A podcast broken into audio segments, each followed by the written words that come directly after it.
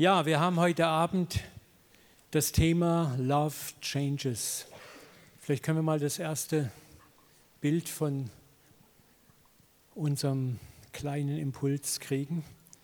Manch einer hält vielleicht jetzt die Luft an. Das ist Michael Belk, ein amerikanischer Künstler, der Hammer, Hammer Bilder kann man im Internet runterladen, über Jesus gedreht hat und keine religiösen Kitschbilder, sondern so richtig aus dem Leben. Wenn du dir dieses Bild mal betrachtest, Love changes, die Liebe verändert, dann ist das Bild schon eine Botschaft mehr als genug. Da geht es nicht um Anklage, es geht nicht um schambasiertes Moralpredigen, sondern was Jesus hier macht, ist interessanterweise, er trägt sogar ganz sichtbar einen Teil der Schuld dieses Wehrmacht- oder SS-Offiziers, seinen Rucksack, seinen Karabiner. Und die Hand von Jesus ist nicht geballt, nicht anklagen du, sondern sie ist offen.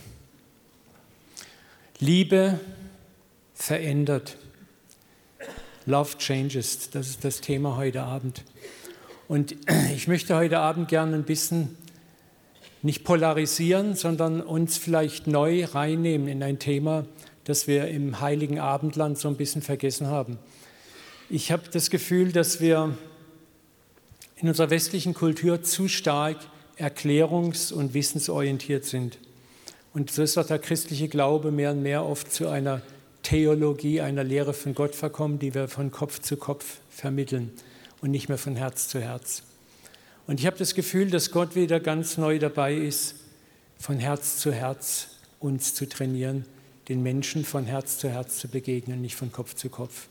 Darf ich mal die nächste Folie haben? Ich möchte euch ein Buch empfehlen. Das ist von Dieter Höhne oder Peter Höhn.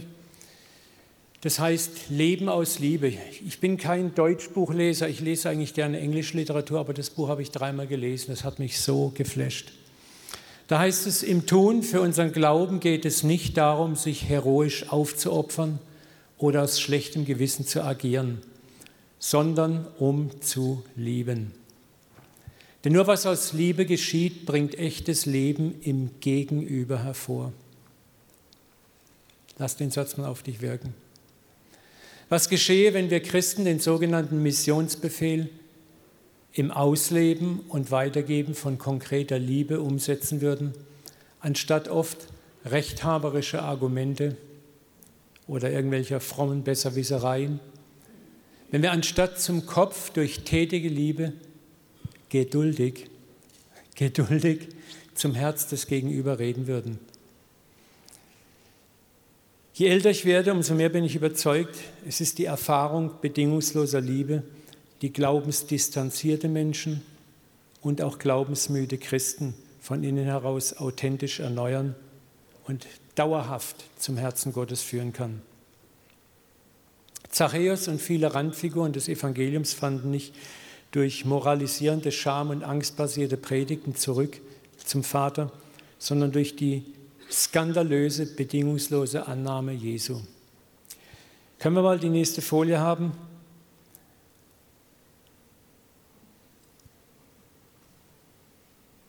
Ach, ich lese es einfach vor. 1. Korintherbrief, Kapitel 13 kennen wir alle.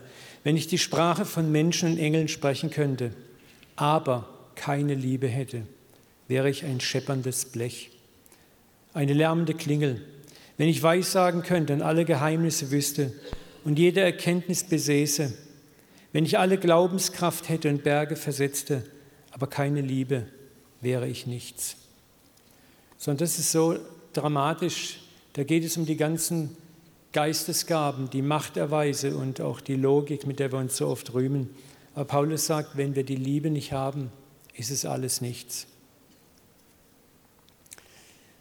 Die frohe Botschaft ist eine Botschaft der Liebe und Liebe kann man nur bedingt erklären. Ich habe das selber in meinem eigenen Leben erfahren. Man muss sie erlebt haben. Man muss sie vor allen Dingen an sich selber erlebt haben. Zu oft haben wir Christen den Nichtchristen immer nur gesagt, was sie nicht sind, anstatt ihnen zu zeigen, wie wertvoll sie sind, auch in ihrer moralischen Zerbrochenheit.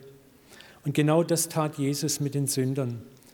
Seine Tischgemeinschaft mit den Outcasts war ein Skandal erster Güte damals.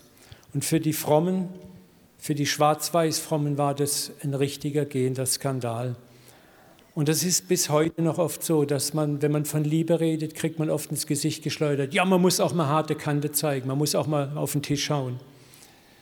Ich sage euch eins, Liebe ist niemals blauäugig oder ignorant, wie es fromme Eiferer gerne immer hinstellen.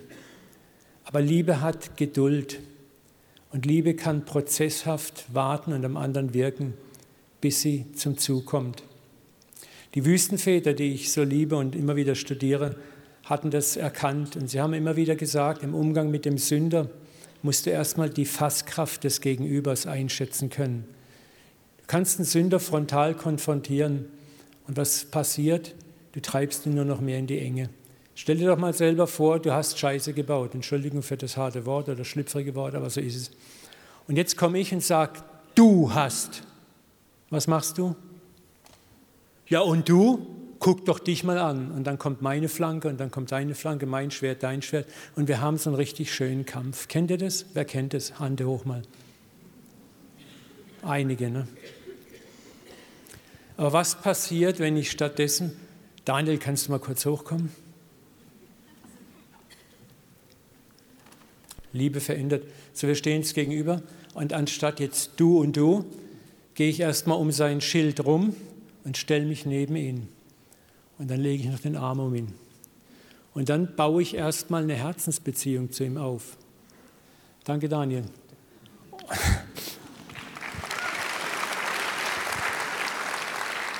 Und wenn wir diese Herzensbeziehung haben und dann ist Vertrauen da, dann können wir auch über Tacheles sprechen. Dann ist nicht mehr der Schild so schnell oben. Die Angst, der andere will mich ja noch anmachen, weil ich habe das Herz des anderen geschmeckt. Genau das hat Jesus mit Zachäus gemacht. Als er unter diesem Baum vorbeiging, hat er gesagt, ich muss bei dir zu Gast sein. Unser Rabbiner hier in Karlsruhe, einige kennen ihn, Rabbi Mendelssohn von der Chabad Baden, hat mich vor sechs Jahren war es ungefähr, haben wir uns das erste Mal kennengelernt, in sein Haus eingeladen, mit ihm zu essen. Und er hat gesagt, es hat ihm bei seiner frommen Gemeinde fast Kopf und Kragen gekostet. Denn für die Juden bedeutet jemanden zum Essen einladen, die frommen Juden, ich möchte dein Freund sein. Und sie haben ihm das echt übel genommen, dass er mit einem Gai, einem Hund, einem Christenhund am Tisch sitzt. Ne? Und da wird mir bewusst nochmal, wie dieses Gleichnis zu verstehen ist, wo Jesus sagt, ich muss bei dir zu Gast sein. Ich meine, Zachäus ist nicht dieser kleine Kinderbibelsünder, so diese, wir kennen dieses Kinderliedchen. Zachäus war ein kleiner Mann, ein ganz kleiner Mann, war er, und er stieg auf einen Maulbeerbaum, denn der Heiland kam daher.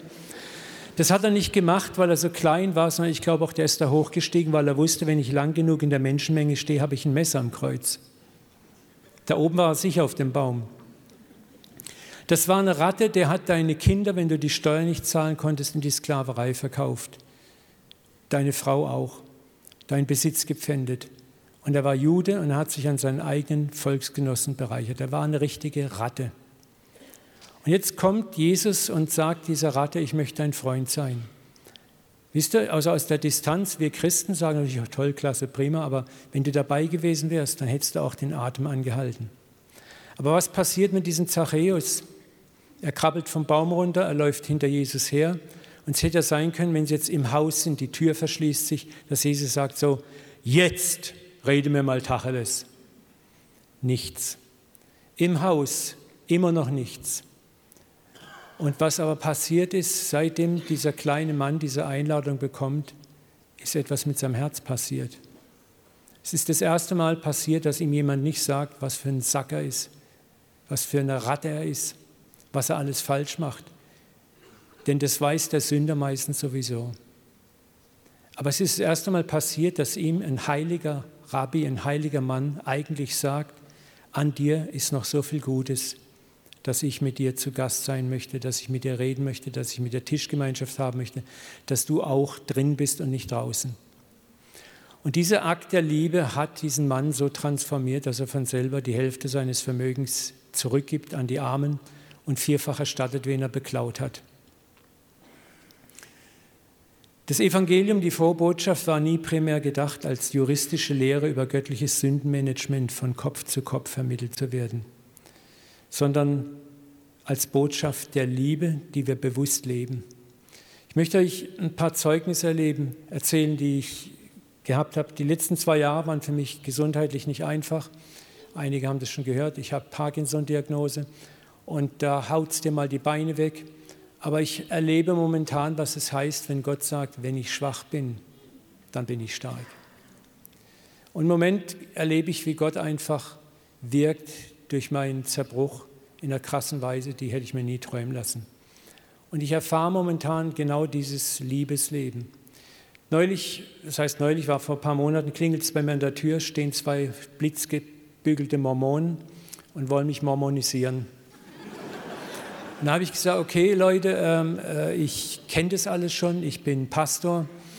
Und habe ich gesagt, aber hey, es ist heiß, wisst ihr was, kommt in meinen Garten, ich möchte euch erstmal Erfrischung servieren. Da ist Schatten, setzen wir uns einfach hin. Dann saßen sie da, dann habe ich zu ihnen gesagt, wisst ihr was, ich finde es ganz toll. Ich weiß genau, ihr kommt von Amerika rüber, nehmt euch ein Jahr aus aus eurem Beruf und versucht hier einfach Menschen vom Glauben zu überzeugen. Ich habe absolute Hochachtung, bei der Hitze hin und her zu rennen. Früher hätte ich denen erstmal den Marsch geblasen, hätte erstmal richtig Evangelium gepredigt. Irrlehre gegen Wahrheit.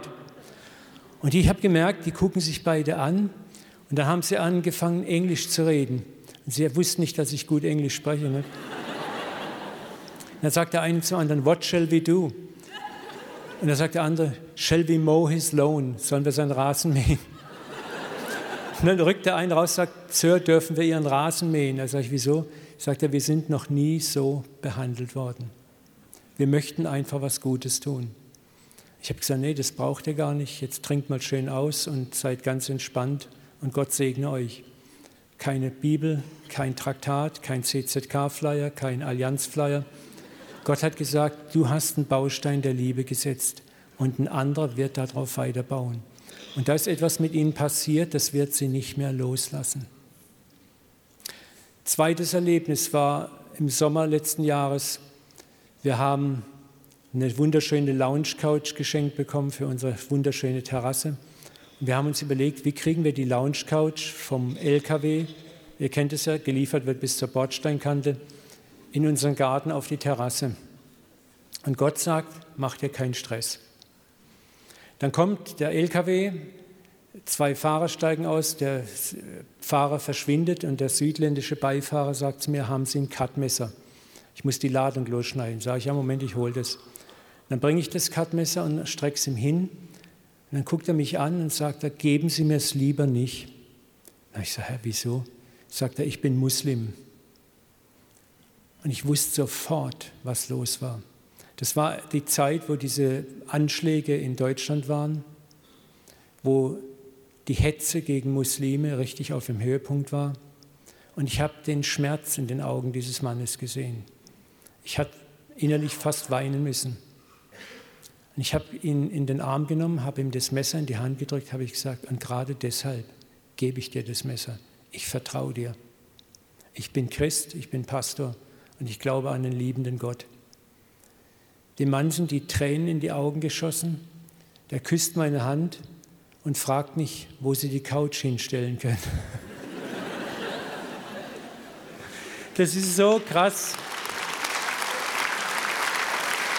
Gott ist immer stärker als das Böse.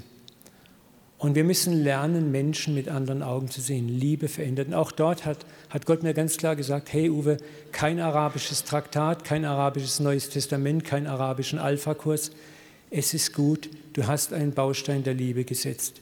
Der nächste Baustein kommt.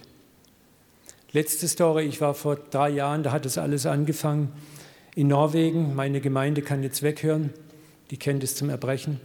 Ich war eingeladen, für eine Männergruppe so als geistlicher Coach zu wirken. Wir sind tagsüber auf den Atlantik gefahren es war ein Traum von mir. Norwegen war schon immer ein Riesentraum und äh, haben Fische gefangen und ich kam abends nach Hause und da sitzt bei uns im Wohnzimmer in so einem riesen Blockhaus ein Bär von einem Mann mit drei von unseren Teammitgliedern. Und die schwätzen. Ich habe gedacht, komm, misch dich nicht ein, mach deinen Fisch kaputt. Zack, zack, in der Küche den Fisch ausgenommen. Und dann merke ich, wie der Mann mich dauernd anguckt. Dann habe ich gedacht, okay, ich gehe mal rein, stelle mich vor. Habe ich gesagt, hello, my name is Uwe, I belong to this team here. Mein Name ist Uwe, ich gehöre zu dem Team Dann streckt er mir seine Hand hin, stellt sich vor und sagt, Excuse me, Sir, what is your profession? Entschuldige, mein Herr, was ist Ihr Beruf? Ich habe gedacht, wieso will er wissen, was mein Beruf ist? Habe ich gedacht, naja, habe ich gesagt, ich bin Pastor. Sagt er, is it like a priest? Ist das wie ein Priester? Ich sage, yes, I'm a holy man. So aus Spaß, ja, ich bin ein heiliger Mann. Schlag's Kreuz. Dann guckt er mich an und sagt, God has abandoned me. Gott hat mich verlassen. Gott hasst mich. Gott hat mich verstoßen und verworfen. Ich sage, Moment mal, äh, ich glaube eine Menge Dinge, aber das glaube ich nicht. In dem Moment in meinem Kopf eine Donnerstimme. Shut up! Auf Deutsch, halt's Maul, Paul. Lass ihn reden, weil ich wollte schon wieder loslegen. Und dann fängt er mir an zu erzählen, dass er Alkoholiker ist, dass er das dritte Mal verheiratet ist, dass er das vierte Business hat. Das ist so ein ganzes verkrachtes Leben. Schließlich gehen wir rüber in sein Haus, landen in seiner Bar kriegen auch einen Schnaps verpasst, aber dem Griechen ein Grieche, dem Heiden ein Heide, weg damit. Dann steht er plötzlich vor mir und sagt wieder, Gott hat mich verlassen. Und das war ein Kerle, also ich, ein richtiger Riese von einem Mann, bestimmt 150 Kilo und durchtrainiert. Und Gott sagt, nimm seinen Kopf, küss ihn auf die Stirn und sag ihm, Daddy loves you. Und ich habe erst mal gedacht, scheiße, wenn der das falsch versteht. 150 Kilo gegen 80 Kilo, sieht nicht gut aus. Und dann habe ich es gemacht und der bricht weinend in meinen Armen zusammen, schluchzt wie ein Kind. Gefühlte zehn Minuten lag der uh, so auf mir drauf. Und dann sagt Gott, küsse ihn immer wieder und sagt, Papa hat dich lieb. Und ich habe das wieder und wieder gemacht. Nach gefühlten zehn Minuten kam er hoch, schaut mich an ein völlig veränderter Gesichtsausdruck, ein Strahlen. Ich, ich kriege jetzt noch Gänsehaut. Und sagt mit tränenerstickter Stimme, Uwe, the moment you entered the house there, I realized that you are a very special person. Therefore I ask you, what is your profession? Uwe, in dem Moment, wo du das Haus drüben betreten hast, habe ich gespürt, du bist ein ganz besonderer Mensch. Und deshalb habe ich dich gefragt, was ist dein Beruf? Leute, in dem Moment habe ich Rotz und Wasser geheult lag in seinem Arm, weil da ging mir sowas von übel. Und ich kam mir alles andere vor als ein Special Man oder ein heiliger Mann, überhaupt nicht. Ich hatte zu der Zeit wenig Gebetsleben, wenig Bibellesen, wenig fromme Aktivitäten, wenig frommes Wechselgeld in der Tasche. Aber Gott hat gesagt, Uwe, du bist ehrlich zu mir. Und deswegen kann durch deinen Zerbruch meine Herrlichkeit durchscheinen. Durch zerbrochene Menschen kann ich scheinen. Und hat mir Gott eine Hausaufgabe gegeben, hat gesagt, der Satz, Wer mich sieht, sieht den Vater, ist nicht für Jesus reserviert. Der ist für euch alle. Für euch alle. Können wir das mal miteinander sagen? Wer mich sieht, sieht den Vater. Wer mich sieht, sieht den Vater. Ich möchte euch ermutigen, mit diesem Satz ab morgen ins Leben zu gehen und damit zu rechnen, dass Gott durch dich scheint und Menschen den Vater in dir sehen können und geflasht werden davon. Ich möchte uns ermutigen, wo ist der Countdown? Ich habe noch eine Minute 30, sonst wäre ich gesteinigt.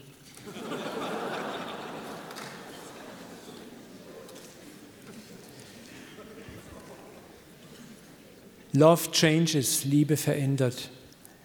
Lasst uns wieder neu lernen zu lieben. Jesus hat gesagt, daran wird die Welt erkennen, dass ihr meine Nachfolger seid, so ihr Liebe untereinander habt. Untereinander heißt nicht nur unter uns Christen, was schon schwer genug ist, sondern auch unter uns Nicht-Christen. Er hat nicht gesagt, daran wird die Welt erkennen, dass ihr mein Jünger seid, wo ihr Recht habt. Lass uns mal diese ganze fromme Rechthaberei mal ein bisschen auf die Seite rücken. Das heißt nicht, dass wir nicht was sagen dürfen, wo was zu sagen ist, aber zunächst mal die Liebe widersprechen. Wisst ihr, nicht jeder ist geeignet, auf einem Apfelsinenkiste in der Stadt das Evangelium zu predigen. Das ist eine tolle Gabe. Oder mein Sohn ist so ein feuriger Evangelist, der geht mit Teams in die Stadt, sprechen Leute an, prophezeien über die. Ich kann das nicht, ne? aber ich kann lieben. Und ich weiß, dass es hier ganz viel im Raum gibt, die lieben können. Und ich möchte euch neu ermutigen, wieder zurückzukehren zu dieser Liebe. Setzen Baustein der Liebe. Und du musst nicht immer den frommen Skalp erbeuten, den finalen Rettungsschuss ansetzen können. Manchmal ist es dran, dass Gott hat mir mal echt klar gesagt, sagt, eine Bekehrung besteht aus Baustein Nummer eins, Nummer zwei, Nummer drei, Nummer vier. Es ist wie so eine Mauer und dann kommt der Schlussstein irgendwann. Und nicht immer setzt du den Schlussstein. Aber jeder Stein in der Mauer zählt. Er hat mir gesagt, du wirst mal staunen, wenn du bei mir bist, wie viele Menschen du berührt hast, von denen du keine Ahnung hast, wo du dachtest, was der? Nichts ist vergeblich, kein Werk der Liebe ist vergeblich. Gott verwendet alles Baumaterial. Und wenn du mal die Gnade hast, jemanden zu Jesus zu führen, dann kannst du sicher sein, dass vielleicht 20 andere Bausteine der Liebe in seinem Leben gebaut haben, von denen du gar nichts weißt. Amen. Darf ich mit euch beten noch? Dann kommt die Band in der Zwischenzeit hoch und tut ein bisschen suggestive Hintergrundmusik spielen, sodass wir weinen und schluchzen und das tun, was der Pastor will. Nee, schließt mal die Augen. Ich möchte wirklich uns noch kurz segnen. Vater, wir möchten dich jetzt ganz, ganz herzlich bitten, dass du einfach diese paar Impulse nimmst. Vater, ich sehne mich danach, dass unsere Stadt noch mehr transformiert wird. Ich danke dir, was in dieser Stadt schon Unglaubliches geschehen ist. Ich danke dir für die unglaubliche Einheit unter uns Gemeinden. Vater, wo, wo Liebe herrscht zwischen den Gemeinden, den Pastoren, den Leitern, Wertschätzung, Achtung, Annahme, wo wir erleben und erlebt haben, was Liebe bewirkt, was Respekt bewirkt.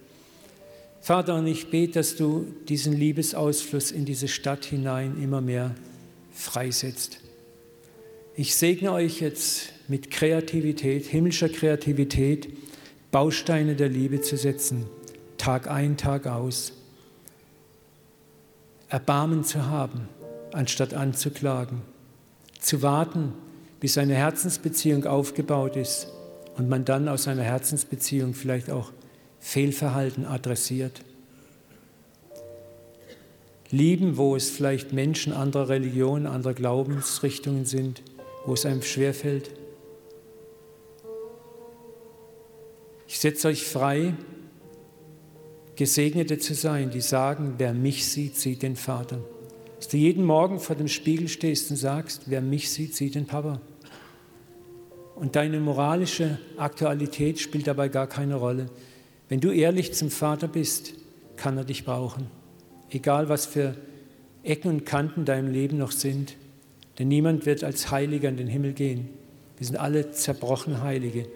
Aber wir alle tragen Jesus in uns. So lebe nun nicht mehr ich, sondern Christus lebt in mir. Und diesen Christus lass aus euch leuchten. In Jesu Namen. Amen. Amen.